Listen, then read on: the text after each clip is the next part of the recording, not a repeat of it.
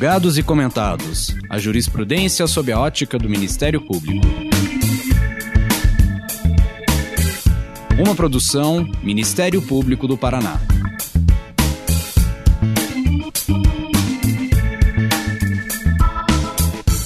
Olá, estamos começando mais um episódio do Julgados e Comentados.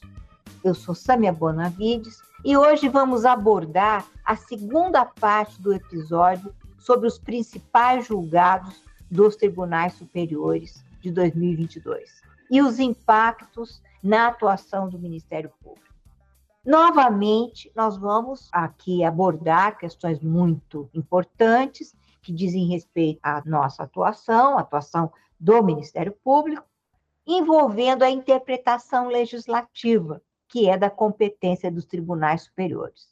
E neste episódio, as considerações serão referentes à prerrogativa de membros do Ministério Público de se sentarem ao lado de juízes nas sessões de julgamento, bem como o dever constitucional do Estado de assegurar vagas em creche e na pré-escola, algo que está também muito afeto às mulheres que sofrem com a sobrecarga dos cuidados com a família, precisando trabalhar, e ainda a questão afeta aos questionamentos sobre atribuições que são do promotor natural, quando, porém, exercidas por grupos de atuação especializada.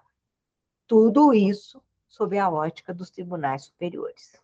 Contamos novamente com a participação dos promotores de justiça do Ministério Público do Paraná, Rafael Pereira, e Timothy Rima.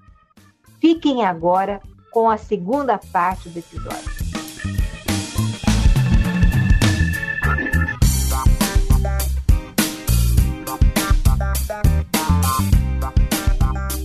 Com relação agora ao recurso extraordinário número 1008166, em que o Supremo Tribunal Federal fixou o entendimento de que a educação básica é um direito fundamental e garantir o dever constitucional do Estado de assegurar vagas em creches e na pré-escola às crianças de até 5 anos, eu pergunto ao Timothy quais são as estratégias possíveis de atuação do Ministério Público para efetivar o direito fundamental à creche, levando em consideração a escassez de recursos públicos e a necessidade de cumprimento da ordem jurídica doutora Sâmia, é, esse recurso extraordinário mencionado, eu considero ele também como um dos grandes julgados do ano que terminou, de 2022, é, e tenho certeza que é um julgado de suma importância aos colegas e às colegas do Ministério Público,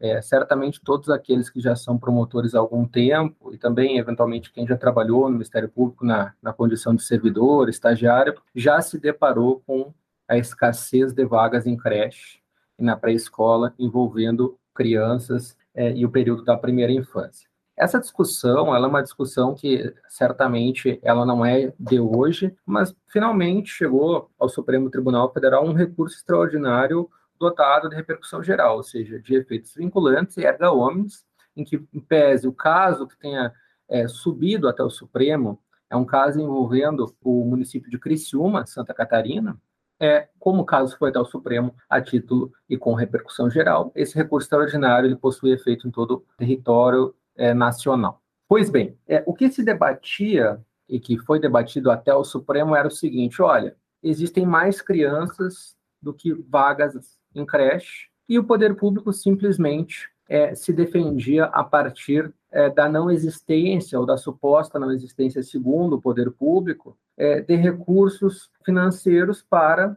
a implementação de vagas a todas essas crianças. É aquela famosa tese que foi importada, e aqui, novamente, um fenômeno que é com frequência visto no nosso direito, a importação de teses de institutos jurídicos é, do direito comparado, é, a brasileira, né? Foi importada de uma maneira equivocada ao Brasil, foi importada da Alemanha, a tese da reserva do possível, que surgiu é, no direito alemão em um caso chamado caso números clausus, envolvendo a não existência de vagas para todos que postulavam o vestibular de medicina. Então, veja um contexto totalmente diferente, ensino superior, vagas de um curso de medicina, do que o acesso básico à creche, e essa tese da reserva do possível ela é legada pelo poder público não só em matéria de direito à educação, mas também, é, principalmente, inclusive, em matéria de direito à saúde, concessão de fármacos, é, cirurgias, leitos e etc.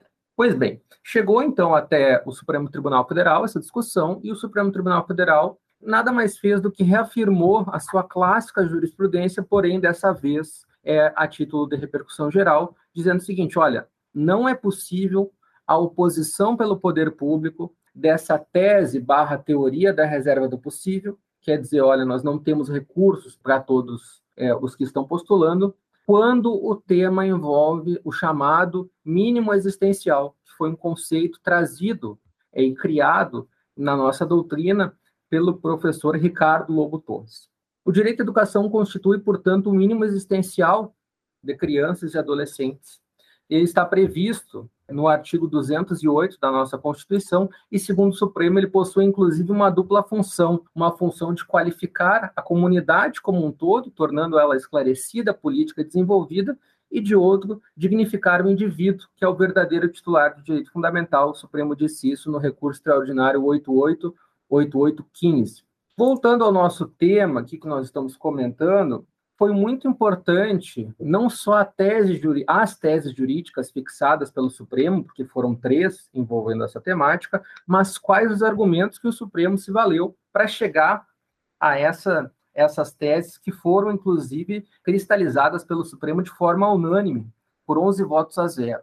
O Supremo, primeiro, ele diz o seguinte, olha, a educação envolvendo o acesso à creche para a escola, ela faz parte daquele período que nós chamamos no Brasil de primeira infância e que é muito importante o desenvolvimento das crianças nesse período, que é um período primordial, é um período central para que as crianças tenham o seu primeiro desenvolvimento ali em matéria de intelectualidade, em matéria de qualidades não só intelectuais, mas também motoras, enfim, do seu próprio desenvolvimento como ser humano.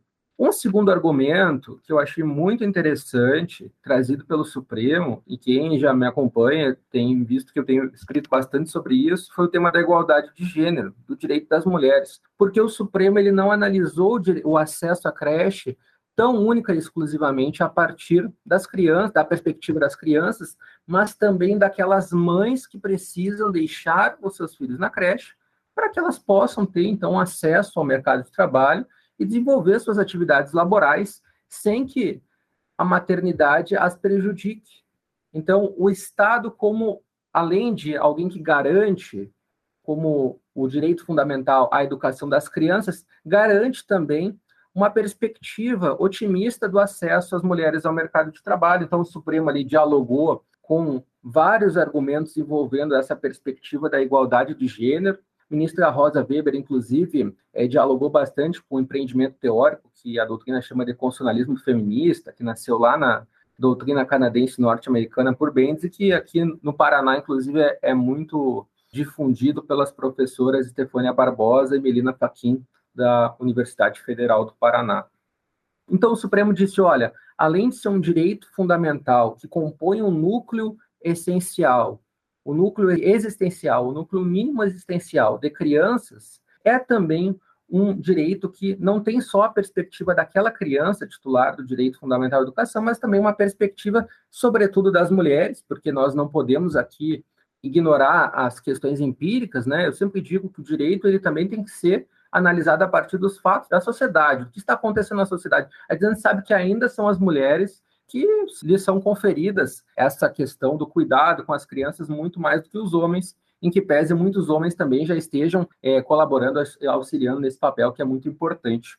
Inclusive, recentemente, o Supremo trouxe uma outra decisão em recurso extraordinário também com repercussão geral, conferindo às servidoras públicas é, o direito é, de jornada reduzida, servidores e servidoras públicas que cuidam de pessoas com deficiência.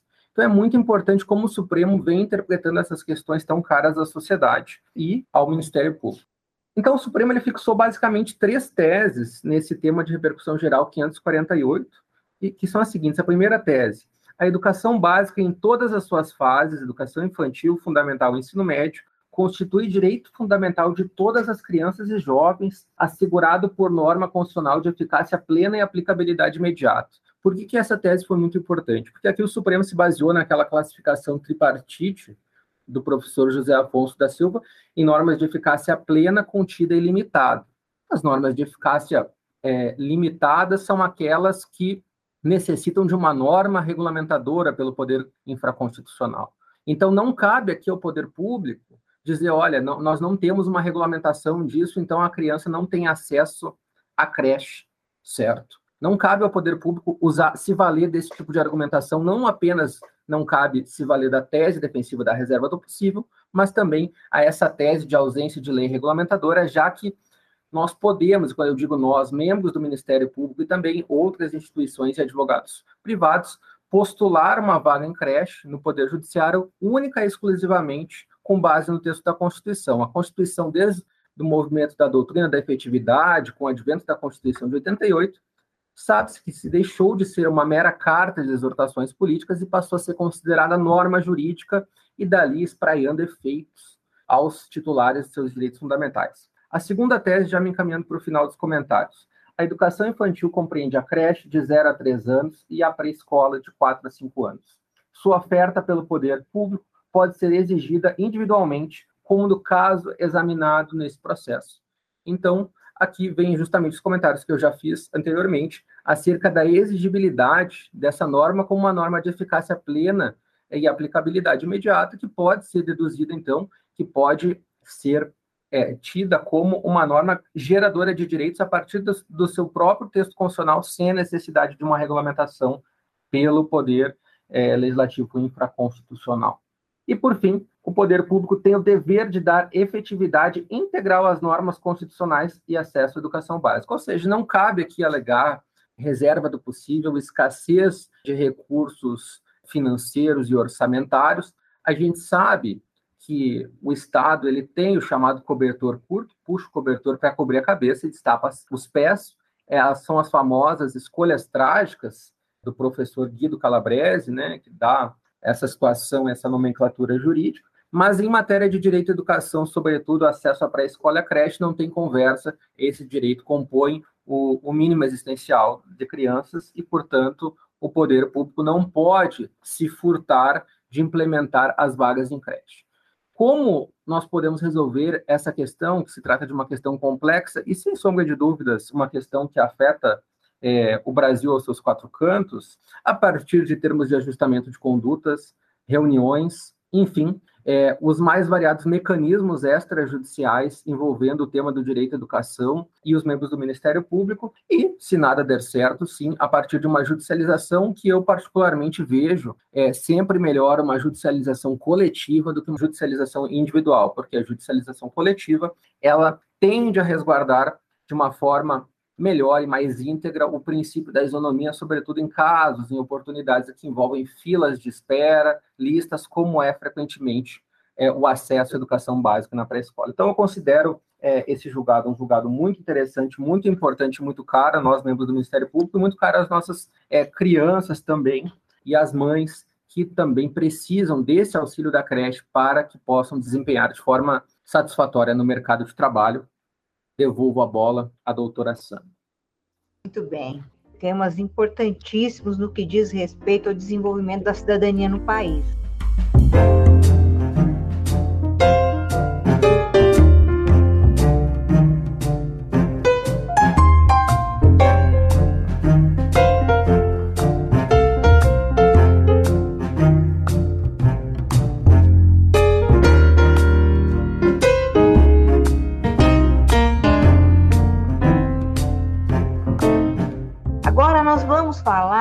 Sobre a atuação relativa aos grupos, grupos de atuação que nós temos aqui no Ministério Público do Paraná.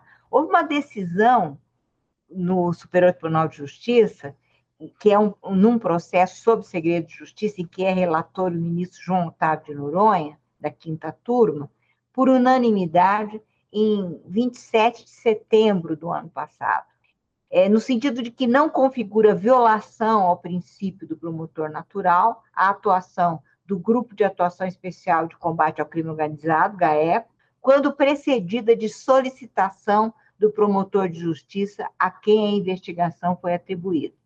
Rafael, qual a importância da atuação conjunta entre o promotor natural, porque essa questão ela é afeta a discussão que envolve o promotor natural, né? Qual a importância da atuação conjunta entre o promotor natural e os grupos de atuação especializada, né? E como essa atuação se dá na prática? Bom, doutora, a escolha por esse julgado, além de ressaltar também a importância e o papel do Superior Tribunal de Justiça, que vem decidindo também alguns pontos cruciais sobre a atuação do Ministério Público, e não seria diferente, e um ponto que difere em algumas relações, principalmente na parte investigativa, é a atuação do Grupo de Atuação Especial de Combate ao Crime Organizado, os GAECOS. Esse julgado foi escolhido não só pela essa perspectiva de nós conversarmos aqui um pouquinho e falar tanto do, da relação do promotor natural, mas como também da atuação desses grupos especializados, mas também já na perspectiva do que pode vir em 2023. Nós temos uma ADI pendente no Supremo Tribunal Federal, que é a ADI 2838, que discute justamente a constitucionalidade das leis que criaram esses GAECOS. Já está com cinco votos a favor. Esse julgamento não foi concluído e a partir do que nós temos acompanhado é a grande tendência que seja pautado também nesse ano de 2023 esse julgamento. E o que é interessante, não só ressaltar aqui o papel do Superior Tribunal de Justiça, é que essa decisão em 2022 ela já é um posicionamento reiterado do Superior Tribunal. Há tempos ele vem decidindo que não fere o princípio do promotor natural. Mas o que seria a definição do promotor natural? O que é esse princípio? Eu gosto muito de mencionar, quando a gente trabalha esse princípio, a ADI 2854. Essa ADI que foi, que discutiu sobre a questão de legislar sobre o poder do Procurador-Geral de Justiça em alterar alguns aspectos das leis orgânicas. E lá nessa ADI, os ministros do Supremo mencionam que o princípio do promotor natural ele está implícito na Constituição. Ele não é uma cláusula, um princípio expresso, mas ele deriva justamente do devido processo legal. E lá tem uma expressão no julgado muito interessante, doutora, que diz o seguinte: esse devido processo legal, ele traz a expressão que ninguém será processado nem sentenciado senão pela autoridade competente. E nessa perspectiva de que quem sentencia é o judiciário, ou seja, aí dentro do devido processo legal nós vamos extrair também o princípio do juiz natural, mas o próprio é a previsão de que quem processa não é propriamente o juiz, mas sim o Ministério Público. Então nessa ADI é extraído o princípio do promotor natural dentro da cláusula do devido processo legal. Mas esse promotor natural, que é justamente aquele que vai processar na sua origem, ou seja, não há uma exceção, ele de alguma maneira, ele tem algum reflexo nesses grupos de atuação especializada de combate ao crime organizado, já que eles atuam né, não diretamente numa comarca, não diretamente relacionado a um juízo, mas podem atuar de maneira regionalizada. Então, o Superior Tribunal de Justiça disse em diversas oportunidades, reafirmou novamente aqui em 2022 nesse julgado, dizendo que não fere justamente esse princípio do promotor natural a atuação do grupo especializado. Por quê? Porque a amplitude, e é muito importante trazer isso, a finalidade dessa questão da, do GAECO existir ou de outros grupos especializados, não é apenas para buscar uma atuação especializada, mas principalmente para ajudar no exercício de investigação, de apuração dos fatos, e o STJ ressaltou mais de uma vez isso, e novamente nesse julgado, dizendo: olha, a amplitude para a capacidade de investigação, ela deve ser de maneira otimizada, justamente por isso que é possível instituir que os GAECOS ou outros grupos especializados são fundamentais dentro da persecução, não só criminal, mas também, se nós imaginarmos, dentro da persecução na área da improbidade administrativa. Nós temos aqui eh, no Ministério Público do Paraná um grupo especializado na área de combate a, a, violações na área do patrimônio, que é os nossos GEPATs. Então, nós temos grupos especializados não só na parte criminal, mas também dentro da improbidade administrativa. E a tendência desse reforço que nós temos acompanhado não só na ADI, que diz que a lei, é, a lei que cria os GAECOS é constitucional, ainda não teve o seu julgamento definido, mas cinco votos já favoráveis, é essa jurisprudência do STJ. Então é importante, já que nós estamos num contexto de abordar jurisprudência que foram relevantes é, numa questão institucional para o Ministério Público, reafirmar mais uma vez o papel do GAECO. E aqui no Ministério Público do Paraná, nós temos excelentes colegas que atuam dentro desses grupos especializados, são referências nacionais, então é um, um orgulho nosso fazer parte aqui do Ministério Público num GAECO tão atuante e que tem não só o GAECO, mas também outros grupos especializados, demonstrado que a atuação especializada, a atuação é, de uma maneira investigativa, sempre obedecendo os princípios constitucionais e legais, vem resultando num papel de defesa de interesse público, não só para os bens relacionados à proteção de crimes, eventual bem protegido pela lei penal, mas também os bens protegidos pela lei de improbidade administrativa. Na prática, essa atuação ela se dá justamente com o apoio do promotor natural. promotor que toma ciência, muitas vezes, da complexidade é, de um fato que envolve organização criminosa, e cada vez mais as organizações vêm se aprimorando na prática desses crimes e é necessário também que se aprimore a parte investigativa. Então, na prática, é a atuação do GAECO, ela se dá junto com o promotor da comarca, junto com o promotor da vara que está atuando, e consegue justamente acabar com grandes organizações, com grandes práticas criminosas, pela especialidade e pela sua atuação. Então, eu não poderia deixar de mencionar aqui é, esse trabalho primordial que vem sendo desenvolvido, mas principalmente reforçando a linha da jurisprudência do STJ e esse papel institucional que os grupos especializados possuem, aliado a essa legitimidade para sua atuação com o promotor titular, o promotor natural. Então, portanto, é, esse fato, inclusive, que ele partiu de uma provocação do Conselho Administrativo de Defesa Econômica do CAD, para algumas apurações, doutora Samia, de infração administrativa. E lá dentro se identificou diversas infrações a consumidores de âmbito regionalizado, de âmbito que causava grandes repercussões, não só sobre o aspecto econômico, mas também sobre o aspecto criminal. E a atuação dos grupos especializados vem conseguindo aí é, desconstituir diversas organizações e que não violam, como bem dito e reforçado nesse julgado, o princípio do promotor natural. Então, a ideia desse julgado é reforçar o papel do GAECO e também já com horizonte para 2023 nessa ADI 2838, que vai discutir, vai é, já com cinco votos decidir se é constitucional ou não as leis que tratam desses grupos especializados. Então é muito importante, tratando numa visão do Ministério Público, reforçar esse julgado e reforçar também a atuação não só do Supremo, mas como o Superior Tribunal de Justiça também tem um importante papel nas cortes superiores na discussão das normas infralegais e infraconstitucionais.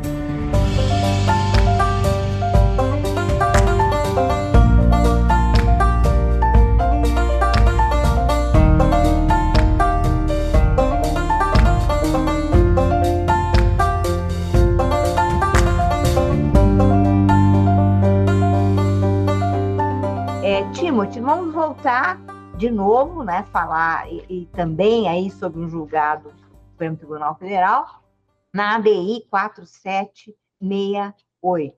Por decisão majoritária, é, o Supremo considerou constitucionais normas que garantem a membros do Ministério Público a prerrogativa de se sentarem do lado direito de juízes durante sessões de julgamentos e nas salas de audiência. Eu te pergunto, a posição que figuram as partes realmente tem influência, por exemplo, na tomada de uma decisão do júri? Qual a importância desse debate no que se refere às garantias constitucionais do réu? Eu até complementaria essa pergunta, né? Em relação ao nosso sistema acusatório, que é um sistema de partes. Obrigado pela, pela pergunta, doutora Sâmia. É, eu considero essa ação direta de inconstitucionalidade é uma daquelas ações é que reafirmam o âmago, a, a necessidade da existência do Ministério Público, digamos, o núcleo duro da instituição Ministério Público. Essa ADI 4768 ela foi proposta já há algum tempo atrás, é verdade, pelo Conselho Federal da OAB. E o Conselho Federal da OAB impugnou basicamente um dispositivo da Lei Complementar Orgânica do Ministério Público 75, que é a lei que regulamenta o Ministério Público da União, e também a Lei eh, Nacional, Orgânica Nacional do Ministério Público, a Lei 8.625 de 93. Essas duas normas, esses dois diplomas normativos, eles conferem, como a doutora Sânia bem disse, a prerrogativa dos membros do Ministério Público de terem um assento ao lado do juiz nas salas de audiência, é, enfim, nos julgamentos do Tribunal do Júri. Qual que era a tese principal do Conselho Federal da OAB? Olha, essa prerrogativa dos membros do Ministério Público seria, segundo o Conselho Federal da OAB, uma, ocasionaria uma transgressão aos dispositivos constitucionais do devido processo legal, da ampla defesa, do contraditório, porque a partir de uma questão de semiótica, de simbolismo, é, a conformidade na, na qual a audiência estaria estabelecida violaria ali a paridade de armas no processo penal e até em processos cíveis, segundo o Conselho Federal da OAB. Como a doutora Samia bem disse, essa ação ela foi julgada improcedente pelo Supremo Tribunal Federal e nós todos sabemos que as ações objetivas no controle concentrado de constitucionalidade, elas possuem o um caráter ambivalente ou dúplice. O que é isso? Quando uma ação direta de inconstitucionalidade ela é julgada improcedente, aquela norma ela é tida como constitucional e a, a via inversa também é verdadeira. Quando uma ação direta é julgada procedente, a norma é tida como inconstitucional. Então, quais foram os argumentos do Supremo para, digamos assim, não encampar aqueles ministros que não encamparam a tese do Conselho Federal da OAB? Primeiro, a tese da transgressão aos princípios processuais do contraditório da ampla defesa e do devido processo legal, seja ele na faceta substancial ou na formal, a questão do simbolismo, ela não é empiricamente comprovada. Existem opiniões para ambos os lados, mas não é uma questão jurídica propriamente dita. A questão da semiótica ali, de como as coisas se dão é, no bojo, no desenvolvimento das audiências. Em primeiro lugar, isso, segundo o Supremo, segundo os ministros do Supremo, não haveria uma comprovação sobre essa situação, e o Supremo é bem claro ao dizer, doutora Sama, que isso se trata de uma opção legislativa, é, de uma escolha do legislador, aquilo que a gente chama no direito constitucional de liberdade de conformação do legislador infraconstitucional. A Constituição estabeleceu o Ministério Público como uma função essencial da justiça, mas coube ao legislador infraconstitucional decidir aonde o Ministério Público vai sentar. A colocação dos membros do Ministério Público ao lado do juiz na sala de audiência é uma escolha legítima do legislador, segundo os ministros do Supremo que julgaram essa ADI improcedente. Segundo lugar, o Supremo disse que os membros do Ministério Público desempenham uma função de Estado comprometida com o interesse público. Embora a instituição advocacia ela também seja é, uma função essencial da justiça, a advocacia, os advogados é, são, enfim, advogados privados, com exceção da defensoria pública. E, e de além, o próprio membro do Ministério Público, ele está sentado ao lado do juiz mas não necessariamente ele tem um interesse antagônico ao interesse da defesa nos processos. Isso pode ocorrer ou não, o Ministério Público não é vinculado a uma tese antagônica à tese defensiva. Então, só aí você já consegue desnaturar essa, essa tese levantada pelo Conselho Federal da OAB. Então, é, foi basicamente a partir desses dois argumentos que o Supremo Tribunal Federal é, não encampou essa tese promovida na jurisdição constitucional pelo Conselho Federal da OAB é, e não reconheceu, portanto, a inconstitucionalidade dessa prerrogativa dos membros do Ministério Público. E aqui eu gostaria de fazer, inclusive, um disclaimer aos nossos ouvintes, dar um aviso que foi muito debatido no final do ano passado, posteriormente ao julgamento dessa nossa DI, dessa DI que nós estamos comentando aqui, que foi a promulgação no dia 27 de dezembro de 2022, ou seja, ali no na virada de ano quase, da Lei 14.508 de 2022, que foi uma lei que promoveu uma alteração no Estatuto da OAB. E essa alteração acrescentou o parágrafo 2 ao artigo 6 dizendo o seguinte: durante as audiências de instrução e julgamento realizadas no Poder Judiciário e nos procedimentos de jurisdição contenciosa ou voluntária, os advogados do autor e do requerido devem permanecer no mesmo plano topográfico e em posição equidistante ao magistrado. Muito se disse de maneira absolutamente incorreta nos debates, é, em, em, redes sociais, artigos acadêmicos, que essa alteração no Estatuto da OAB ela seria uma reação legislativa à decisão do Supremo, que ela esvaziaria o que o Supremo havia decidido em relação aos membros do Ministério Público. Isso não é verdade. Por quê? Porque nada se disse nessa alteração do Estatuto da OAB acerca do membro do Ministério Público sentar ao lado do juiz. A única coisa que foi dita, e aqui eu concordo com essa alteração, é que os advogados ou os defensores públicos, enfim, quem estiver promovendo a defesa, deve estar no mesmo plano topográfico do juiz. Ou seja, não pode estar abaixo do juiz que preside a audiência. Mas nada se falou, não houve, então, uma reação legislativa, que é um termo utilizado pelo Supremo, quando uma lei é aprovada de forma contrária ao que já foi decidido pelo Supremo. O Supremo disse isso é, na ADI 5105, não houve, então, uma lei que foi. Eh, a, alteração legislativa não promoveu, digamos assim, é uma, um, uma, um entendimento contrário ao que foi decidido pelo Supremo. Então, é constitucional que os membros do Ministério Público é, tenham o seu assento ao lado dos magistrados. É, isso é uma opção do legislador a partir da, da liberdade de conformação que o, o parlamento tem é, outorgada, enfim, pelo povo a partir da, do voto, e é uma opção legítima, certo? Essa tese de uma suposta semiótica prejudicial aos interesses da defesa, ela, como eu disse aqui, ela é facilmente desidratada a partir de vários argumentos. Primeiro, que o Ministério Público nem sempre promove uma tese antagônica à tese da defesa. Segundo, que é uma tese que é muito mais ligada a uma questão de simbolismo, semiótica, do que qualquer violação frontal à Constituição. Então, ao meu humilde sentir, o, o Supremo foi muito bem ao reconhecer a constitucionalidade dessa prerrogativa dos membros do Ministério Público.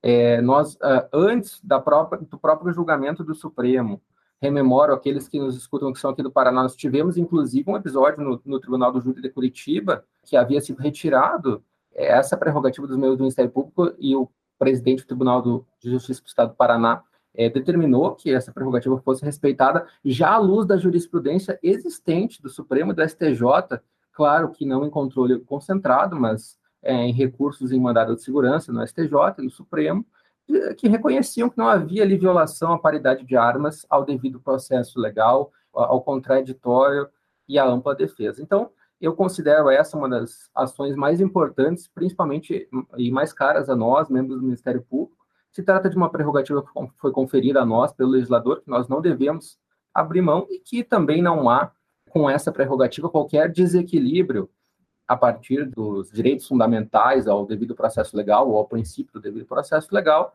já que o próprio ministro Barroso, inclusive, diz que isso é uma opção razoável, que isso não extrapola qualquer núcleo duro do direito fundamental, qualquer subprincípio do princípio da proporcionalidade, necessidade, adequação ou proporcionalidade em sentido estrito. Se trata de uma opção legislativa que foi, inclusive, é, realizada por outros países. É verdade que no direito comparado nós encontramos os dois modelos de conformidade na sala de audiências, né, modelos em que o, o membro do Ministério Público senta ao lado do juiz, modelos que não sentam. Então, isso mostra que no próprio direito comparado, essa questão é uma opção legislativa na qual alguns países optam por uma espécie de modelo, outros países optam por outra é, houveram votos divergentes, e, e, e, houveram votos de ministros do Supremo que votaram que era uma prerrogativa do Ministério Público que só não se aplicava no Tribunal do Júri, por exemplo. Outros que votaram apenas para que essa prerrogativa não fosse aplicada nas ações penais, mas se trata de um se tratam de votos vencidos que são importantes de serem mencionados aqui, enfim, por amor ao debate, é, mas que não foram aqueles votos que cristalizaram a tese da Corte Constitucional Brasileira. Então, eu, considero é, esse julgado assim emblemático no ano de 2022. Já era uma ação antiga que já não havia sido, enfim, dada cautelar, né? Que essa ação, ela, os membros do Ministério Público já, já estavam ocupando seu assento ao lado do Poder Judiciário. E essa o julgamento do mérito dessa ação foi muito importante para que o Ministério Público aí mantivesse, os seus membros mantivessem essa prerrogativa, é, se, sejam processos cíveis, criminais, tribu, é plenário de tribunal do júri, audiência, é, audiências e sessões em tribunais de justiça e até no próprio Supremo é, e também no STJ. É, é uma questão técnica que tem muitas sutilezas, tem o aspecto histórico, né?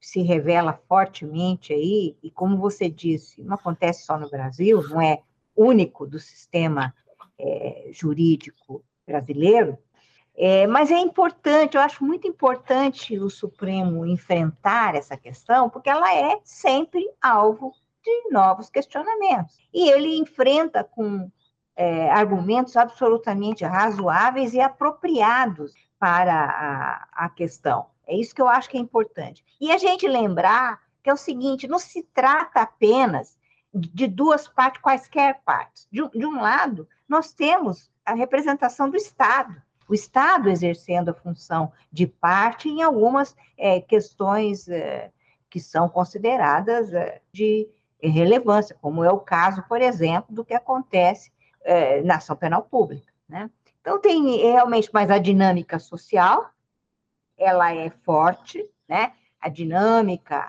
a, a, interpretação do direito, a interpretação dos sistemas, e sempre força algumas releituras. Existem releituras que são necessárias e releituras que são desnecessárias. Acho que é um pouco se trata a respeito disso, afirmando o Supremo. Olha, nesse caso, fica tudo como está.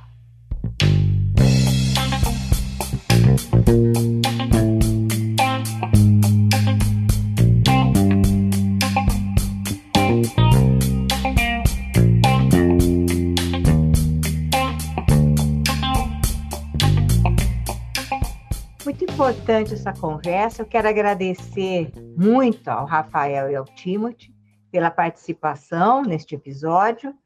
E não sei se vocês querem concluir, fica aqui à, à disposição para a gente encerrar.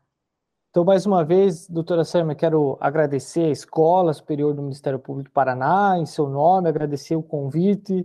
É, foi muito proveitoso discutir aqui esses temas e trazer um pouquinho de alguns julgados. A ideia era a gente comentar um pouquinho sobre essa perspectiva do ano de 2022 e terminar com a mensagem que eu comecei. Eu acho que é, 2023 trouxe alguns sinais não tão positivos sobre essa perspectiva de regime democrático e, e alguns conflitos, mas manter o otimismo, manter o otimismo para que 2023 é, consiga nos trazer muito mais alegrias do que eventualmente tristezas sobre a atuação das instituições, o reforço das instituições, nós precisamos sempre nos lembrar que as instituições, principalmente o Ministério Público, tem um papel muito relevante na atuação dos vulneráveis.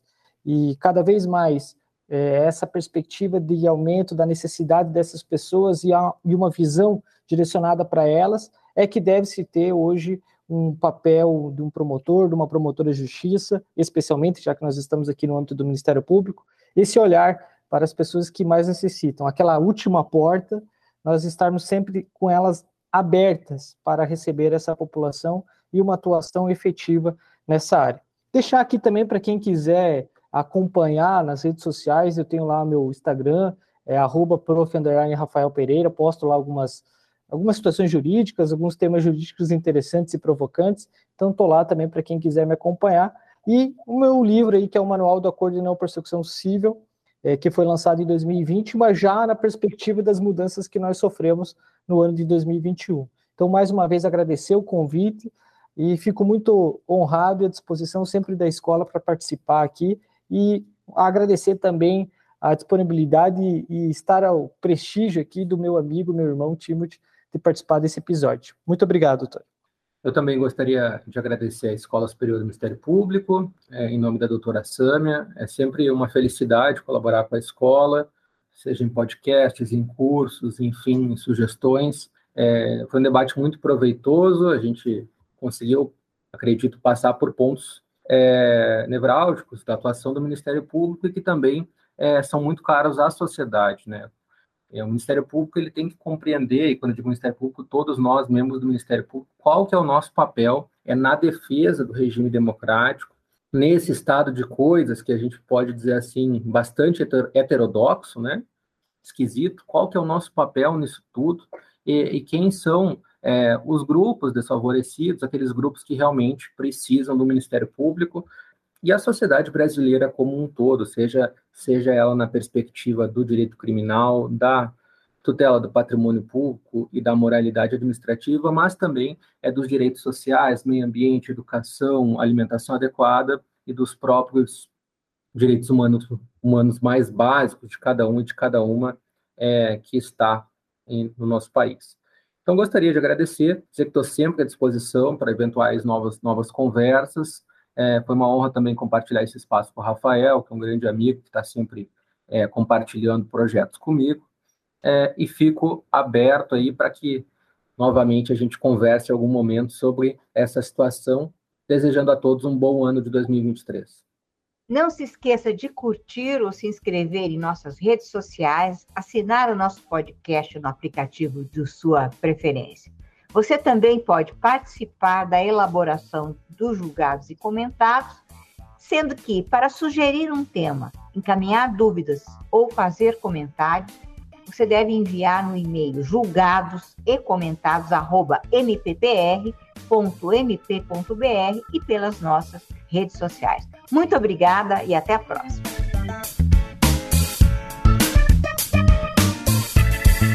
Uma produção Ministério Público do Paraná.